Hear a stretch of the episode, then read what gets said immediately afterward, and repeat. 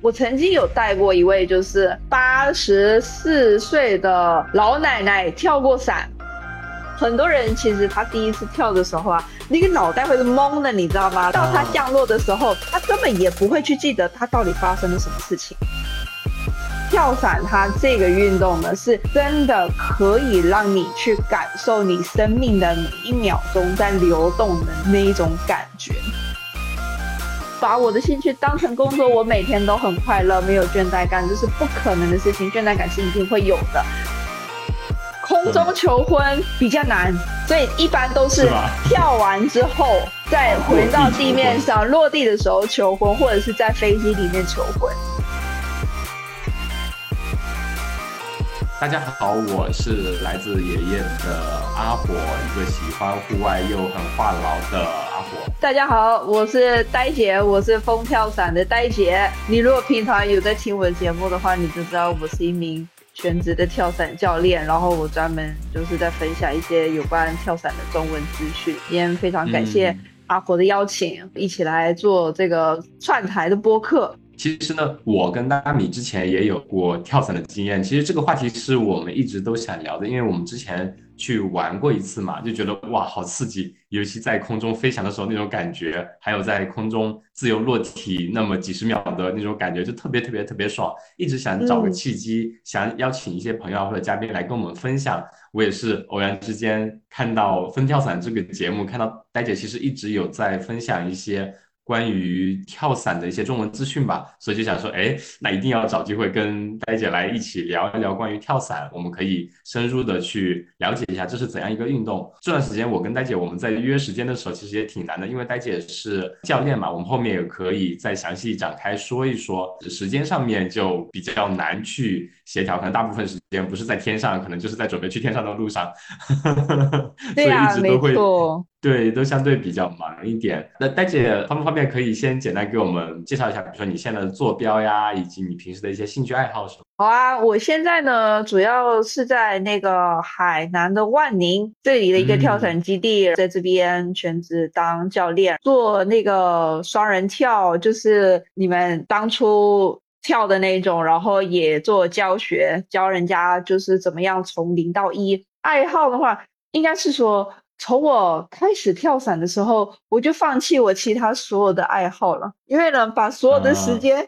跟精力全部都放到跳伞里面去了。其实，在我跳伞之前，我有我有尝试过。就是有冲浪啊，有攀岩啊，也会跟朋友去户外徒步，走那种比较长的那种徒步，什么几天几夜的那种啊。但是就是自从开始跳伞了之后呢，一方面就是就全身都投入在跳伞里面嘛，然后另外一方面可能我工作跟我住的地方啊也没有这么多这些方面的资源，所以要攀岩也没有办法攀岩，距离海边也有一定的距离，所以呢，就是把这些兴趣爱好呢都。慢慢的放在一边了。不过就是前几个月刚搬到海南这边，然后突然一下就是离海又变近了，那个距离又变近了，所以呢，最近偶尔就是会去尝试一下风筝冲浪。对我，我也是想说，因为戴姐你介绍说是在海南的万宁那边，我们其实有听一个播客叫《宁浪别野》嘛，那些主播基本上都是在万宁那边租了房子啊什么的，然后那边就是冲浪的资源是非常非常多的。你说你之前喜欢冲浪，我我就想说那边的海浪的资源应该就是非常非常的好呀。对，没错，就是这边万宁真的是怎么说，算是冲浪圣地啊，好多人都是专门来这边冲浪，然后这里也好多冲浪店，然后也有好多就是冲浪的人要怎么说，浪人吗？对，可以这么说吧。对对对，所以这边还蛮多的。前阵子我又我刚新尝试的那个风筝冲浪，然后比较起来，我比较喜欢风筝冲。浪你知道吗？我不知道是是因为它跟跳伞一样会有一个伞的那个关系，还是怎么样？跟冲浪相对比起来，我比较喜欢风筝冲浪，所以我最近开始学习这个新的运动。风冲其实我们之前也聊，跟一位嘉宾聊过，他相当于是像你之前说的喜欢的冲浪，它是板类运动嘛，相当于是把你最喜欢的两个运动板类和伞类有机结合，变成了风冲。就很很爽，对，没错没错。当初你们是在哪边跳伞的呀？啊，我们之前是在凯恩斯这边，就澳大利亚凯恩斯。哦，是是，那边也算是一个跳伞圣地，然后那边好像也有几个跳伞的基地。对，因为那边嗯也是户外资源比较丰富嘛。当时我们刚来澳洲的时候，就相当于花了有一个半星期左右吧，从凯恩斯一路南下回到墨尔本这样，然后在凯恩斯就先去潜水呀，然后再去跳伞，都去体验了一遍。哦，那蛮酷的。那你们你还记不记得当初跳伞是什么感受？我们那天我记得是应该是先去跳伞的，后来再去潜水这样子。然后跳伞的时候，就是那天是有一辆大巴来我们住的酒店来去接，接了之后就坐呃飞机，有教练跟你说需要做做怎么样的动作呀，然后他就带着我们穿那个装备啊，到时候就会有教练带着我们一起走向那个小非常小型的那种直升机嘛，里面呃不是直升机那种小型的滑翔机，可以这么说吧，对小飞机，对，然后里面大概坐了有五到七队人，我没记错的话。然后教练就是在我后面，然后他手上会有一个那气压表，还是一个海拔表的。到了之后就飞在飞上，先飞飞飞飞起来，飞到一定高度之后就很那个飞机很小嘛，能看到外面很漂亮的景色。然后再开始跳的时候，那时候是超紧张的，因为我相当于是整个机舱里面最后一组去跳，所以看到前面的每一组人都是从那个。打开的舱门里面蹦下去，蹦下去，蹦下去，蹦下去，其实有点紧张。然后我自己现在印象超深的是推进出去的时候，因为那个教练一般是跟我说，我要头要往后仰，然后脚要注意怎么样放，手要注意怎么样放。然后是没有戴眼镜的，戴着那个呃挡风镜，再下去的时候，我就就是那种自由落体的那种感觉，现在还记得，觉得整个心揪在一起。然后还有一个是自由落体那几秒，因为它风冲着我的脸嘛，我就觉得很难呼吸。就觉得很难以呼吸，我感觉我要窒息了那种。觉得因为可能是压强的关系，然后我在调节自己的呼吸，调节了没会儿，觉得哎，我好像调节好了，然后突然唰，伞打开，然后我就已经已经开始坐在那个伞上面在看周围的风景了。所以在降落那一瞬间，那可能几十秒。会觉得特别特别特别刺激，我整个脸后来看自己的那个录的视频嘛，整个脸都已经扭曲了，那个风疯狂的往自己嘴里面灌，然后觉得自己在疯狂的调整这样子。然后在后面已经顾不了我要摆什么动作、什么表情了，这样子。对，已经完全管不了了，已经表情失控了，就感觉超级超级超级丑的。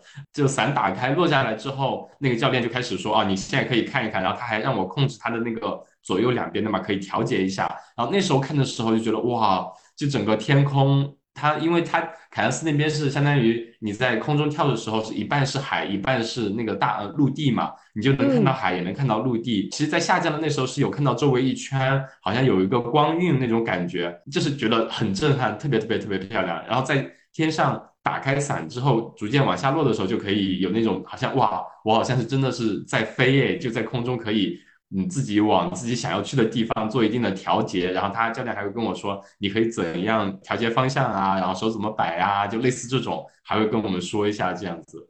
就是那那个印象是超深的，然后后面就是逐渐落地了。落地的时候跟大米两个人就还超激动、超开心的。整个过程可能相对比较短，但是印象还是很深刻。那其实你们算是，就是其实你还记得你在空中你有看到那个光晕，那其实你还算是意识非常非常清楚的。像很多人其实他第一次跳的时候啊，那个脑袋会是懵的，你知道吗？到他降落的时候，他根本也不会去记得他到底发生了什么事情。对，所以这样听起来你们两个算是就是意识还算。是非常清晰的那 那一类，对，可能还是那种新鲜感和刺激和享受那种户外运动或者这种极限运动带过来的那种刺激的感觉会更多一点，不会说有点害怕或者说就直接 pass out 那种感觉，应该还是不会有的。尤其是我感觉伞打开之后那那那个之后吧，跟你在就是跟你坐在空中，因为它不会处于一个特别。急速的失重下落的状态，就是你坐在那边，你可以欣赏周围的风景。我觉得那个就也是印象特别深刻，就现在都还能记得，完全不会害怕。然后在空中跟大米可能隔了一段距离，还想疯狂的挥手跟彼此打招呼，这样这种。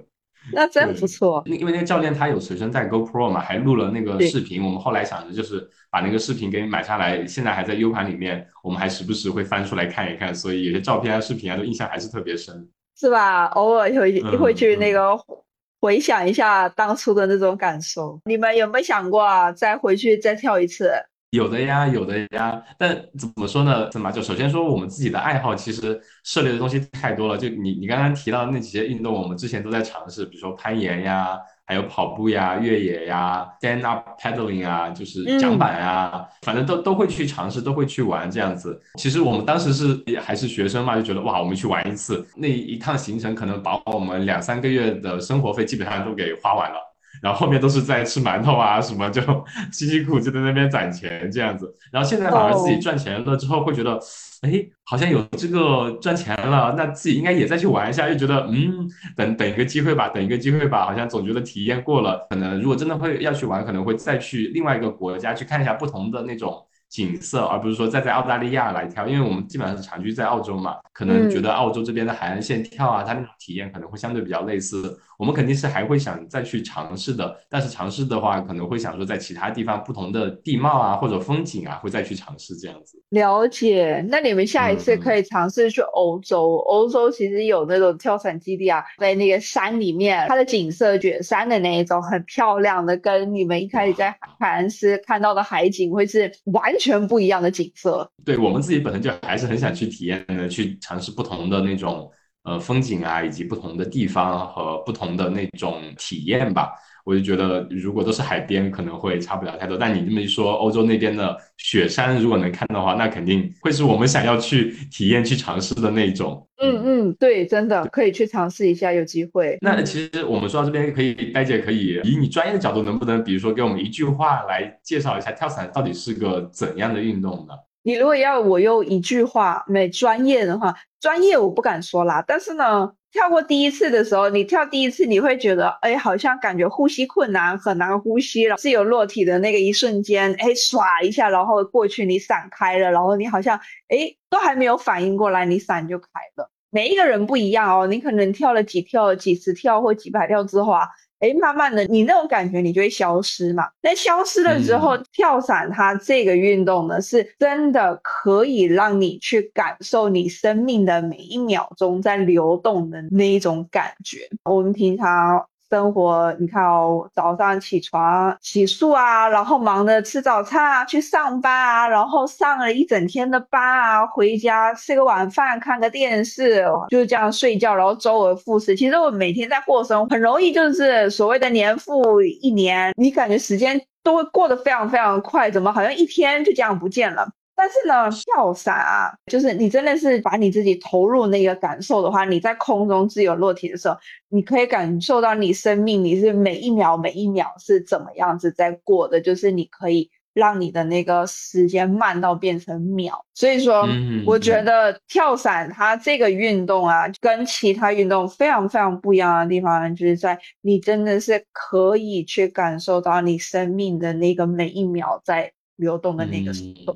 我现在说完一句话，那从刚刚到现在说话，可能已经一一分钟过去了，就觉得我还没怎么讲呢，就已经一分钟过去了，讲了一分钟的废话。但是在跳伞自由落体的时候，那一分钟或者六十秒的时候，那个时间真的就是像你说的很漫长，就真的很漫长。你会数着说，哇，还有多久？还有多久？我就在比，比如说我现在还回想起来，我在下落，在调整呼吸，觉得好慢啊。我我感觉你再让我撑一下，我可能就要窒息了那种感觉。时间维度非常的长，然后在后面在下落的时候，呃，我我也会觉得哇，这个风景就很漂亮，就慢慢的飞在空中，随着风一点点飘过来飘过去那种感觉，时间是感觉会会有维度拉长那种感觉。对对，没有错。戴姐，你是当时你说你有那么多的运动，你为什么会选择去后来当跳伞的教练呢？我如果讲误打误撞，你会相信？怎么个误打误撞法？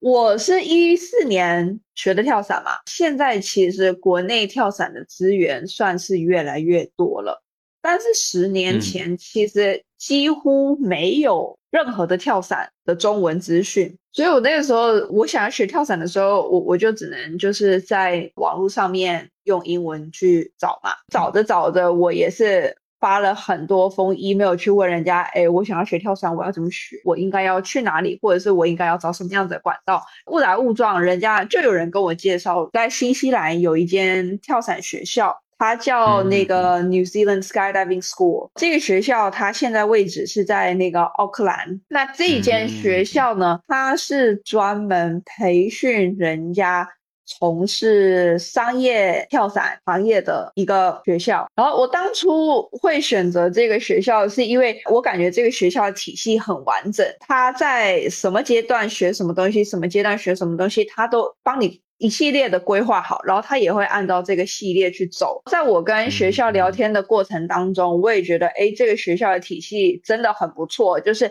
他会慢慢带着你进步，然后带着你成长。其实现在也是这样子。如果你到其他的那个跳伞基地的话，你会学跳伞没有错，但是呢，基地会教你的就是说，哎，我现在这个阶段我要做什么，我下一个阶段要做什么，然后再来要做什么。等到你拿到执照了之后，后面呢，你就是得要再自己去发掘一些，你要自己去找教练来学啊，然后你得要。自己去找到一些管道去学习更多的东西。那个时候在资源很稀缺的那个情况下，我找到了这个新西兰的跳伞学校。那这个学校它是一个为期八个月的一个学业。当你完成了这个学校的那个学程之后，你是会拿到一张证书的。对于新西兰还有澳大利亚来讲，你是可以用这个证书。这个证书其实是可以算在你的学历里面的。所以它算是一个实质学制上面的一个课程，所以我当初就是看到了这个学校，也去了解了他们这个课程，我就觉得哎，好像还不错，所以我就报名了。报名了，我就开始学嘛，学跳伞其实是我的初衷。然后学着学着，因为他这个学制的关系，所以我也学到了一些。有关这个跳伞行业里面其他你应该会需要知道的一些从业的资讯。后来从学校毕业之后，我就哎理所当然我就找了一个跳伞相关的工作，就从最基础的开始做做做做到现在，然后后来慢慢变成教练，大概就是这样子的一个过程。所以真的就是可能一时兴起说，哎，我就想去学一下哪里有学，哎，发现那边有八个月的课程。那那时候学相当于是全职在学嘛，对，就在那边学校待八个月，然后把这个 diploma 或者 certificate 就这种学历能考下来，对，然后就可以直接从事商业的应用了嘛。对，没错。打个比方说开飞机啊，或者打个比方说潜潜水啊，它有一些是你可以按照自己的那种能力去进阶，进阶完了之后你可以自己去玩。但是如果你想要再去比如说有商用的话，你要再进阶，再去考其他的证，所以咱们跳伞是没有这样一个课程或者进阶的吗？这个体系的吗？就是你要考那个证，嗯，是怎么样的？跳伞的工作有分几个阶段嘛？那一开始按照正常的进阶流程来说，一开始你如果没有那么资深，你跳数没有这么多。我们就先从地面的一些工作开始做，例如说要去叠伞啊，地面指挥交通啊，在前台去安排帮忙做一些行政的业务这些东西。你一边从事这个行业，然后你慢你也一边在累积自己跳伞的经验。当你跳伞的那个跳数跟经验攒够了。那你就可以去考教练。你如果是说以按部就班、一步一步慢慢来是这样子的一个情况，那当然也有一些人，他可能就是财力比较充裕的人。他可以一下子就攒到教练的所需要的那个经验，因为跳伞最重要的还是跳速嘛，对不对？你就需要累积经验，累积跳速，把自己那个跳伞的那个知识慢慢往上叠加。那跳伞也是需要费用的。有些人如果你财力够了的话，你就可以一路这样子进阶，你不用先做一些地面的工作，然后你就可以直接考教练这样子。啊，他其实就嗯，在考教练之前，他有一定的跳数或者时长要求，那个是大概多少跳呢？你知道每一个国家会有不同的跳伞协会，是像澳大利亚有澳大利亚的跳伞协会，那现在在国内。运用最多的是美国跳伞协会，美国跳伞协会也是全世界最大的跳伞协会。我就拿美国跳伞协会来说好了，因为我自己本身是美国跳伞协会的教练嘛。美国跳伞协会的教练大概有分两个层级，第一个是初级教练，然后英文我们叫做 coach，再来就是进阶教练，就算资深教练。英文叫做 instructor。你想要考 coach 的时候，他的那个要求比较低，他的要求是一百跳，低执照一百跳，你就可以去考了。当你考到这个 coach 这个初级教练的时候，你就可以从事一些，例如说带之前的人去教授他们怎么跳伞这样子，一直到你在累积经验再够的话，你要考 instructor，它的最基本要求就是五百跳。哇，嗯，对，所以说当你累积经验够了，然后你的资历也够了，你就可以去考这个。instructor instructor 是像呃那种，比如说我之前去跳的时候，有人带着我跳的，他那种一般来说是 instructor level 的嘛？对，没错。所以你等你自己拿到证，如果是 coach 的话，相当于你是可以去告诉别人怎么跳，然后就是自己只能自己跳，但是你要带人的话，你必须到 instructor 那个水平才可以。我我这样来说哈，像是 instructor 可以带零经验的人跳伞啊，coach 的话。他可以带有经验的人，但是经验没有这么多的人跳伞。比如说跳了五十次还没跳够一百次的，对，或者是说跳了十五次还没有跳够一百次。明白了，大概明白了。嗯，原来是这样子的。那那对于我们有些朋友，如果自己想要去练的话，他其实呃，总的来说，跳伞教练他这个门槛还是有一定门槛的。一个是比如说你一百跳，你要有这个财力以及这个时间花在里面。所以，戴姐，你刚刚其实提了一种，就是可能更多的人他选择的方式是，我现在比如说一个跳伞学校、跳伞公司做一些基础类的工作，我们打个比方说是文书类的啊，或者说前台呀，或者说散包呀，类似这种职位。但是在这个同时，是不断的借用自己在的这个呃地方的资源来累积自己的跳数，累积自己的经验。然后做到一定程度之后，再一级一级考上去。但是如果有钱的或者有时间和有精力的，那就是比如说我一天跳十次，那我就连跳十天，我就可以把这一百次给累积到。啊，对，可以这么说，对，是这个意思。哎，那戴姐，你现在大概跳了多少次了？你大概有个数吗？我现在啊，现在大概五千。五千次吗？你是从一一三年，你说那时候一三年、一四年到现在十年。差不多，平均每年大概能跳五百次。如果刨去疫情这几年，那可能每年可能还更多。那更多，你相当于一天两跳起码。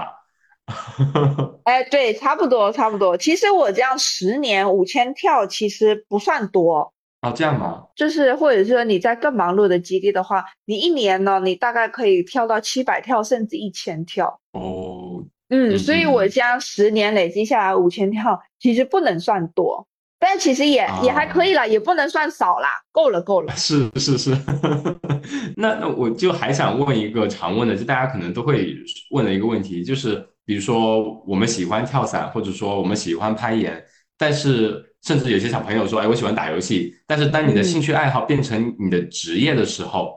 你还能体会到那种游戏或者说这种运动带给你本身的那种乐趣吗？你这个问题是一个很好的问题。讲现实面来说啦，其实呢，工作呢是一定会累的。虽然有些人是说，哦，你把你的兴趣当成你的工作，很幸福哎，这是一件很好的事情。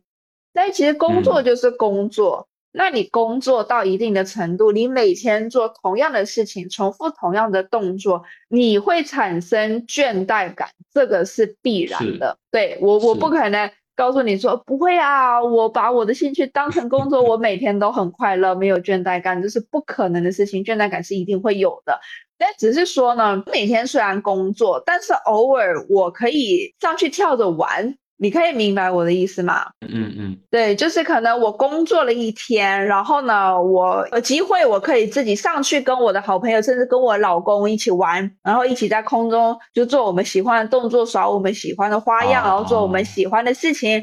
我们可以借由这些机会，然后就是来消磨一下自己的那种倦怠感。做这个工作，打个比方说，你的时间一天可以带，比如说六波客人或者七波客人。但是带客人的时候，可能就是你日常工作中的一部分，你会有点累，就觉得就是走个程序。好，你到了这边该怎么做，一直都是在带客人。好，你现在跳，我们准备跳，专注度都在客人身上，然后让他记录，呃，帮他记录，告诉他这个东西怎么样，怎么样，怎么样，然后最后结束这一趟行程，就是会有点反反复复的无聊。但是你可以选择，哎，我今天满跳是七跳，我只带了三波客人，还有剩下的几波，我就借着。这个资源我自己上去去消解一下那种情绪，去玩一下自己想玩的东西，有一点点自己的时间和空间和机会去做一些自己想做的事。大家还是在跳伞这方面，对啊，对，这样我就可以理解一些，对，不然的话，我就想说，你像一千跳，你说有些人在忙忙一点的基地，一年下来七百到一天一千跳，真的感觉就是你一天的工作不是在开车去机场的路上，那你就是在在机场上带着人往下跳，在。落地点坐车回基地的路上，这几个点无限循环，无限循环，对，没有错，对，真的会有点累。这样，那跳伞有一点也是比较好的地方，就是因为它在某一种方面，它也算是服务业。然后你知道，每一次啊，你只要带客人跳伞，跳伞下来，有有一些人他可能会觉得哇，那种心情豁然开朗，或者是说他跳下来，他觉得好开心啊。当你在带学员，然后。学员他 get 到你的点，他在空中，他可以很从容的做出来他应该要做的那些事情，下来他就会对他自己非常有成就感。当你看到就是你的客人或者是你的学生回到地面，然后脸上都充满笑容的那一刻的时候，你其实你自己也会感觉到很开心啊，就还是会有存在他那种职业的满足感。对，没错。那你有没有印象中你碰到了哪个客人让你印象特别深刻的呀？有几个，有一个就是我前几天刚带完的一个客人，他那个时候他已经尝试了好几次想要跳跳伞，他去了新西兰想要跳伞，之前也有来过海南想要跳伞，但是呢，都因为天气原因没有跳成。然后那天我带他跳的时候，他就跳成了，因为那天真的是天时地利人和，那天。天气很好，整个过程也很顺利，所以他也很顺利的完成跳伞。然后跳回来的路上，他就非常非常的开心，他就觉得哇，我终于完成了我自己人生的其中的一个梦想。所以那是我就是最近印象还蛮深刻的一跳。再来呢，也有我曾经有带过一位就是八十四岁的老奶奶跳过伞。哦，八十四岁，八十四岁。然后我那个时候我带她跳的时候，其实就是真的很佩服，她已经到了这个年纪了，然后她她还不忘记，她也想要去挑战一下自己，去体验一下不一样的人生，你知道吗？嗯。所以我那个时候带他跳的时候，我其实其实一方面心里也会很紧张，压力也会比较大，但是一方面也很开心。他他当时的身体状况是不是都还挺好的？对对对，你如果身体状况不够好的话，你是没有办法完成跳伞。因为其实跳伞，嗯，跳伞其实乘客你也是需要帮忙做到一些肢体的动作，然后才有办法跟教练合力一起把这个这件事情完成嘛。哇，那那真的，我觉得就是你碰到这样的客人，怎么说呢？我们之前有跟一些徒步的嘉宾有聊过嘛，他们也是徒步经验非常非常丰丰富，但是他们就会说。哎，我们其实每次组团出去徒步的时候，走一些难点的线的时候，基本上的配置，比如说六个人，他们会带一到两个新人。为什么呢？嗯，因为他们就会觉得团队都是那种老驴的话，走过了太多地方，就看这些哦，这不就是山嘛，这不就是水嘛，这不就是个海子嘛，这不就是个雪山，没意思啊，就这样呗。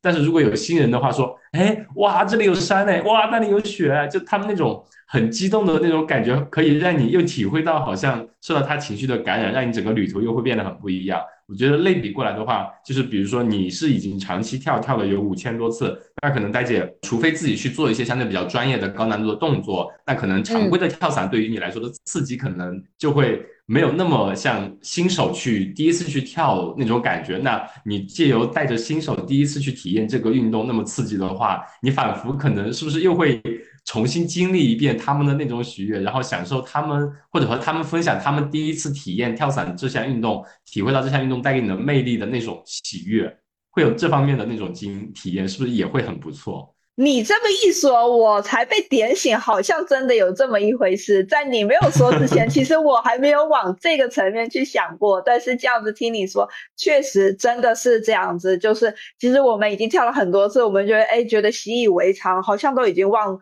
忘记了当初哎那种激动啊，那种感动的感觉。但是呢。借由我们带着新人又来跳伞，然后他们给我们的回馈，就好像就是我们回到了当初那种很热血的那种感受，就反反复复可以跟他们再去体验那种初心，那种一开始带来的那种刺激、新鲜感和满足感。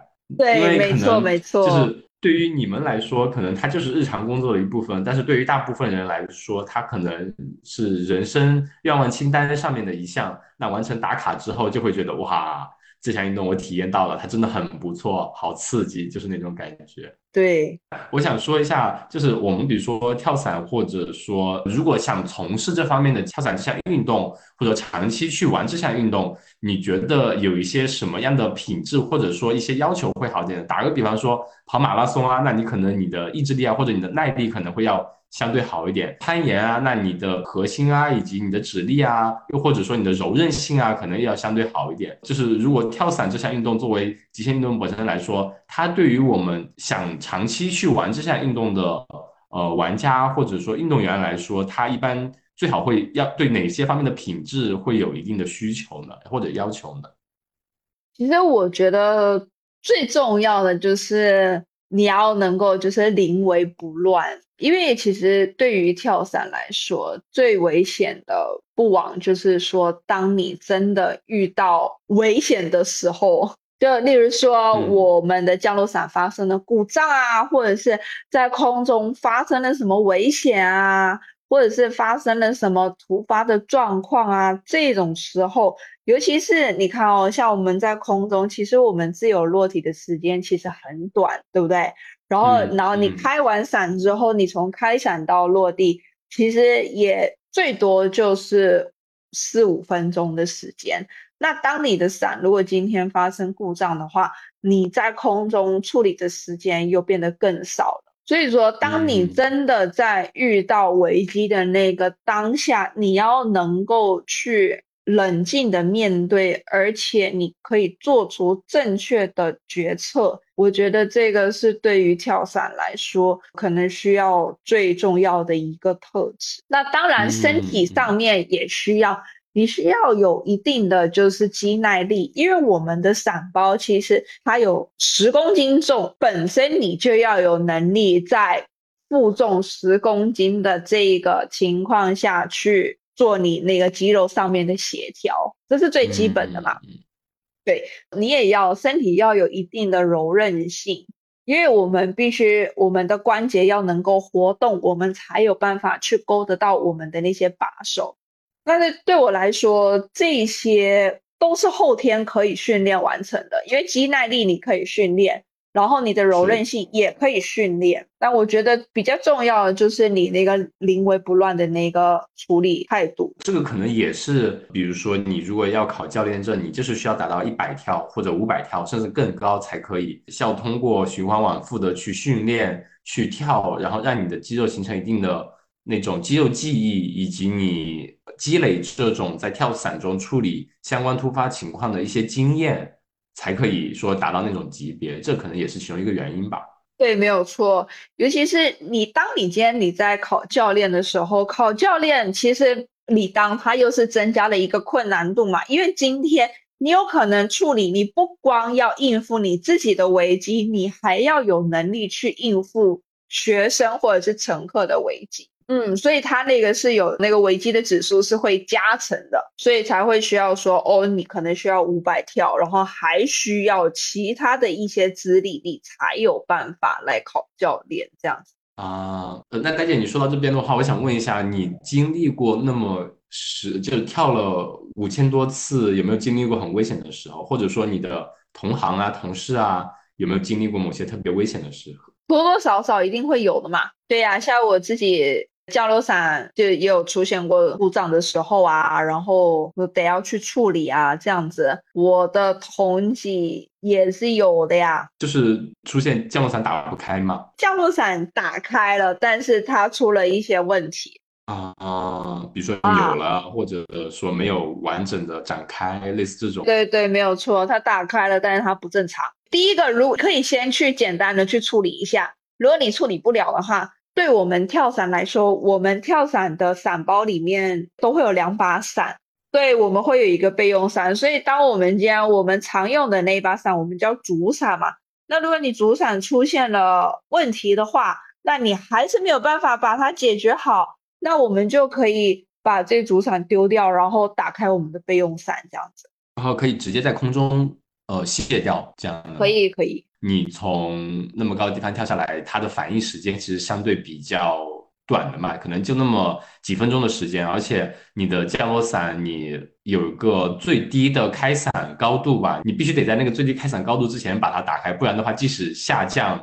落地它的力还是非常非常的大的，就速度还是非常快的，还是很危险，对吧？没有错的。嗯，对，所以像戴姐一开始说的，就是它对于我们在一个短时间内处理这种突发状况的那种急速反应和冷静是非常非常就要求很高的。对，你在当下你必须要能够。就你能够不慌，你不去想说怎么办怎么办，而是你现在就是看清楚我现在面对的情况，然后我就去做正确的应对方式。这样，我有个表哥，他其实之前是服役的时候是在空军的嘛，他当时就是他们训练的时候，就是每天基本上都要去跳几次伞，跳两两到三次吧。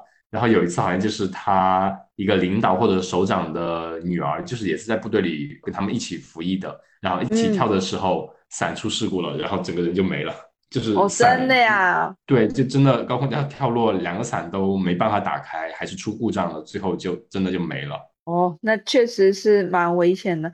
其实我自己身边也有好朋友，因为一些状况，然后就过世，都有啦，多多少少跳伞跳久了，真的身边多多少少都会听到遇到。一点这样子的事情，这种时候，比如说伞出现问题，它是还是自己叠伞的时候的吗？还是说就是有可能出现装备的异常啊、故障啊？就是相对比较来说，怎么说正常的一种？因为其实装备也是需要定期检查的，它不是说哦，我买了一个全新的装备，哎，那就好了，没什么问题。嗯，因为装备用久了也会本来就会有故障嘛。所以其实呢，我们跳伞的装备应该不管什么运动吧，平时你都要做一些定期保养，就像我们车子也有定期保养概念。是的，对呀。那你如果车子有定期保养，那你就比较不会遇到意外啊。所以意思是一样的。而且这个相当于就是自己救命的东西，必须是要做到很仔细，每次都要检查到位，就还是很重要的一件事情吧。对，没有错，一点都没错。还想问的是，然后现在咱们国内的话，性别这一块来说，男女比例，教练的男女比例差异很大吗？还是有很大的悬殊？就还是男教练会偏多吗？对，没有错。艾姐，你作为自己来说，你觉得就是从教练的角度来看，男女教练之间会差异会很多吗？你说性别上面的差异吗？我们如果不从教练的角度来讲，就是从呃玩家的角度来讲，玩跳伞这项运动。嗯，男生女生在这个跳伞运动，呃，跳伞这项运动上面，他有各自的什么的优劣吗？有，当然有。简单来讲，就是男生他比较他的优势，可能就是在他们的力气会相对比女生来的大嘛。那尤其又是在教练的这一块，教练来说，就像你和大米去跳的那个双人伞，当你们在跳双人伞的时候，教练的身上他身上背的那个伞包。其实呢，就已经有二十五公斤这么重，他前面还要挂着一个乘客，所以说，当你在跳双人伞的时候，这对教练上面的体能会是一个很大的考验。基本上来讲，双人伞教练女生来说，已经就算是少数的少数。其实国内我自己本身有想过，我想要做一个统计，但是我还没有着手来做这件事情。但是呢，USPA 美国跳伞协会他们有做过他们自己的统计，在他的统计里面，双人伞教练只占百分之五女性，女性那相当少哦，非常非常的少。对，因为他对体能上面来说要求就是会比较高嘛，男性占有的优势，我觉得就是。体能嘛，女性的话，我觉得女性占有的优势就是我们比较个性吧。一般来说，男生就会比较刚，对不对？当男生今天在跟学生或者跟跟乘客沟通的话，他就会以一个相对强硬的角度，就说：“哦，我们一定要这么做，这么做，这么做，你才会安全哦，怎么样，怎么样？”但是呢，以女性的角度来说，比较柔。柔不是不好，柔的好处就是说，我们会以一个比较相对态度或者是语气来跟客人或者是跟乘客讲说，哎，我们可以这么做，这么做，然后让我们一起把这件事情做好。以这种口吻来跟学员或者是跟乘客讲的话，可能对他们来说，一方面就会增加他的成就感，因为他可能就会变成是说，我不是被教练带着一起跳，我是跟着教练一起完成这一件事情。对，这样对客人来说，他的。体验就会相对很好，好像它也是一个主体，而不是怎么说呢？有点像在国内学车那个被教练那种呃司机教练，就是你怎么这样子啊？就就就那种很强势的语气，在让让你去做一些东西，可能体验会不会那么好？这样子。对，真的。然后我发现，其实，在你沟通的口吻上面，当你今天你用一个比较缓和的语气在跟乘客或者是跟学员沟通的话，相对来说你会。减少一些他心里面的压力，你会帮他减少一些他心里面的压力。对，所以我觉得这是一个女性我们比较有的优势。哎，呆姐的风跳伞栏目应该也是做这个节目，像你一开始说的播客的话，也是想说给大家提供多一些的中文资讯嘛。那我觉得如果做推广的话，以后大家更多人看到这项运动。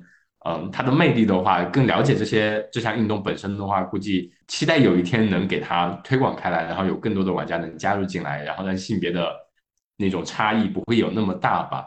应该算是一个很平等的，大家都可以去玩的一个运动。没错，对。但是现在在国内跳了那么多年，就是你觉得国内比较适合去跳伞的一些地点有哪些呢？就大家比如说，哎。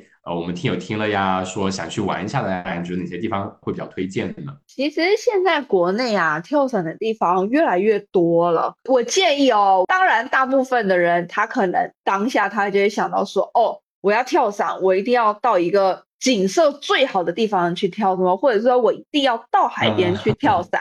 可以，那景色固然是好，但是我我也鼓励大家，除了景色之外，你不妨也去感受一下跳伞的那个感受，而不是只为了拍出来的那个画面。其实我觉得现在国内跳伞基地越来越多，大家可以就近去选择。现在真的很多地方可以跳伞，因为像我自己本身我在海南嘛。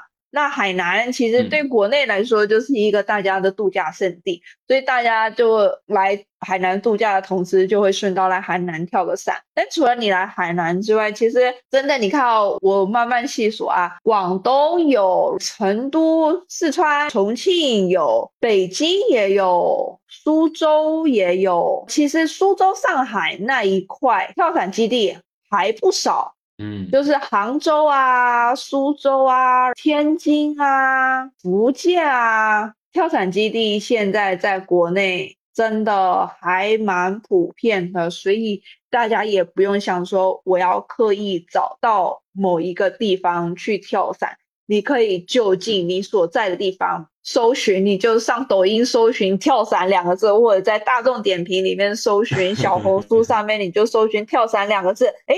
他就会把你周遭周边的基地给你带出来。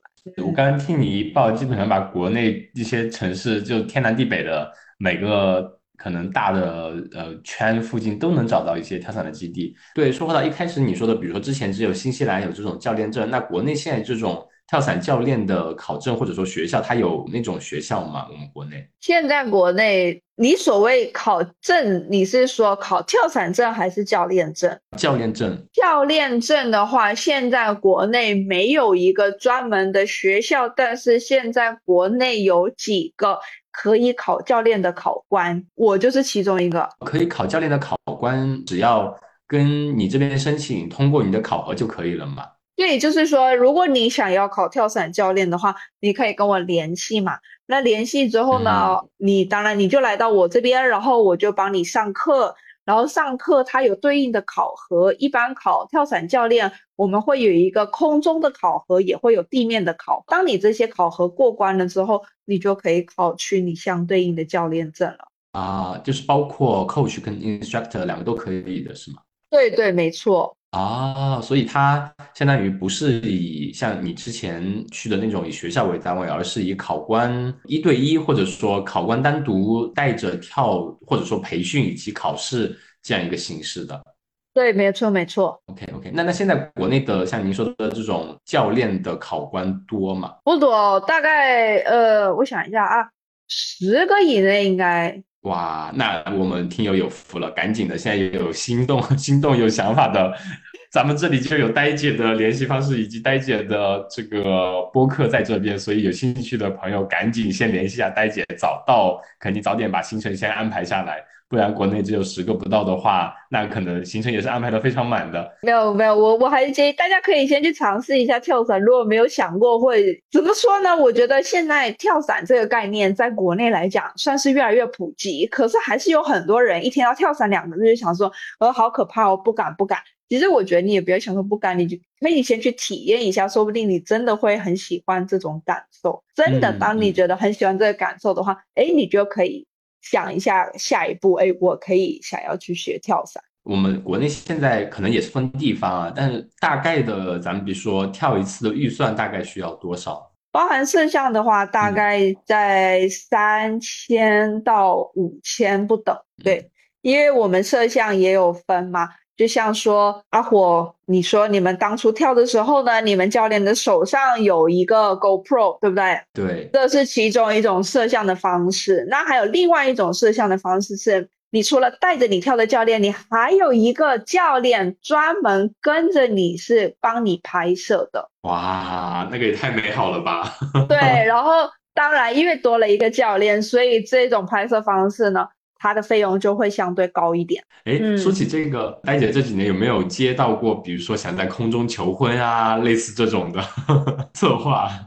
求婚有，空中求婚比较难，所以一般都是 跳完之后再回到地面上，落地的时候求婚，或者是在飞机里面求婚。哇，飞机里面那种什么，你不答应我，我就跳下去吗？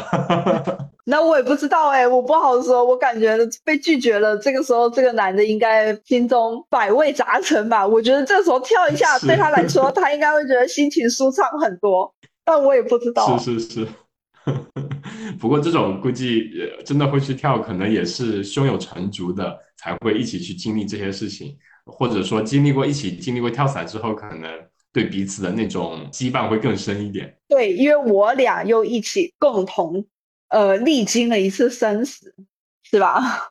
啊，对对对，就是这种感觉。对，最后一个问题的话，就是想问一下戴姐，你有没有以后说自己想特别想去飞的地方呢？因为你提了一个说欧洲那边啊，可能会跟澳洲这边会不太一样。对于跳伞，对于你来说，有没有想自己想在跳伞这项运动上面想达成的一些自己想要的成就或者目标？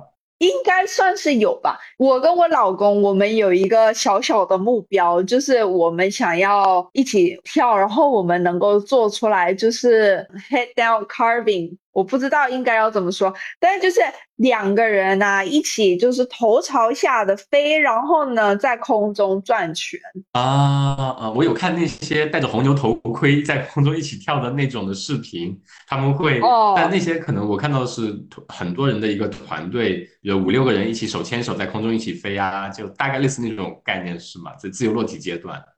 啊，对对对，但是就是我跟我老公两个人，然后我们想要一起做一个就是。在空中，然后头朝下的一个飞行姿态，是拉着手或不拉着手转圈圈这样子。哇，那那好美好。那那时候是不是应该要雇一个第三方的摄影师来给你们拍一下？